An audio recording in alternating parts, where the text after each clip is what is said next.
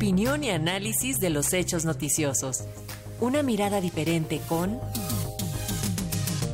Roberto Fuentes Vivar será la próxima semana cuando el presidente López Obrador se reúna con funcionarios del sistema de administración tributaria para abordar el tema de las empresas, de las grandes empresas que deben al fisco. El presidente dijo que se trata de 20 a 30 empresas que adeudan al menos 100 mil millones de pesos. Y para hablarnos de esto y otros temas sobre las empresas, ya tenemos vía plataforma digital a nuestro colaborador Roberto Fuentes Vivar, a quien escuchamos con atención. Roberto, bienvenido. Eh, buenas tardes, Lénica. Buenas tardes al auditorio de Radio Educación. Pues esta semana hubo dos noticias que tienen que ver con los empresarios y el delito. Por un lado, se muestra que hay una fuerte baja en los delitos cometidos contra los negocios, eh, mientras que por otro, los delitos cometidos por los empresarios en contra del erario se mantienen. En el primer caso, el INEGI presentó ayer la encuesta nacional de victimización de empresas, en la que señala que solo 24.6% de las unidades económicas fueron víctimas de algún delito el año pasado. Eh, para ponerla en contexto, esta cifra es bastante menor que la de ejercicios similares durante el gobierno de Felipe Calderón y de Enrique Peña Nieto. En síntesis, esta encuesta que se realiza cada dos años muestra que en 2021 la victimización de, los delitos contra empresas significaron el nivel más bajo en los últimos 10 años.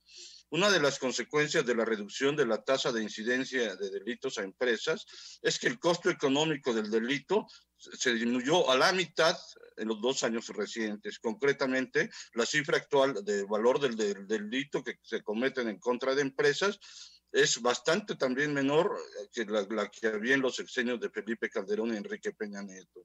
Específicamente, el INEGI situó en 120 mil millones de pesos el costo total, la consecuencia de la inseguridad, mientras que en la encuesta anterior el costo había sido superior a 250 mil millones de pesos.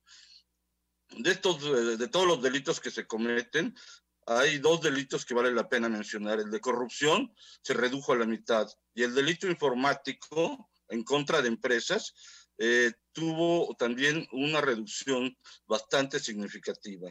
¿Qué significan todos estos datos? Podría tratarse de tres aspectos. Uno, que hay una mayor actuación disuasiva de los tres niveles de gobierno en contra de la delincuencia. Dos, que han mejorado las políticas locales porque se trata en todos casos de, delitos del fuero común. Una tercera razón que que merece un análisis más profundo es que está dando resultado la política de que hay que atacar las causas de la, de la delincuencia como la situación económica. Al respecto, por otra parte, pues el presidente Andrés Manuel López Obrador se refirió, al igual que el secretario de Hacienda, Rogelio Ramírez de la O, se refirieron a, los delitos que cometen los empresarios en contra del erario público, los cuales sí se han mantenido. Concretamente, López Obrador informó que hay entre 20 y 30 consorcios nacionales que adeudan 100 mil millones de pesos, y eso que ahí se excluye el caso de Ricardo Salinas Pliego y el de Claudio X González. Y también se excluye, cosa curiosa, el de los empresarios que han aprovechado la situación para aumentar de precios de manera injustificada y, con quienes precisamente el presidente pretende concertar un plan que se dará a conocer el lunes. En fin, así dice el filósofo del metro, subir precios también es un delito, pero no del fuero común, sino del fuero social.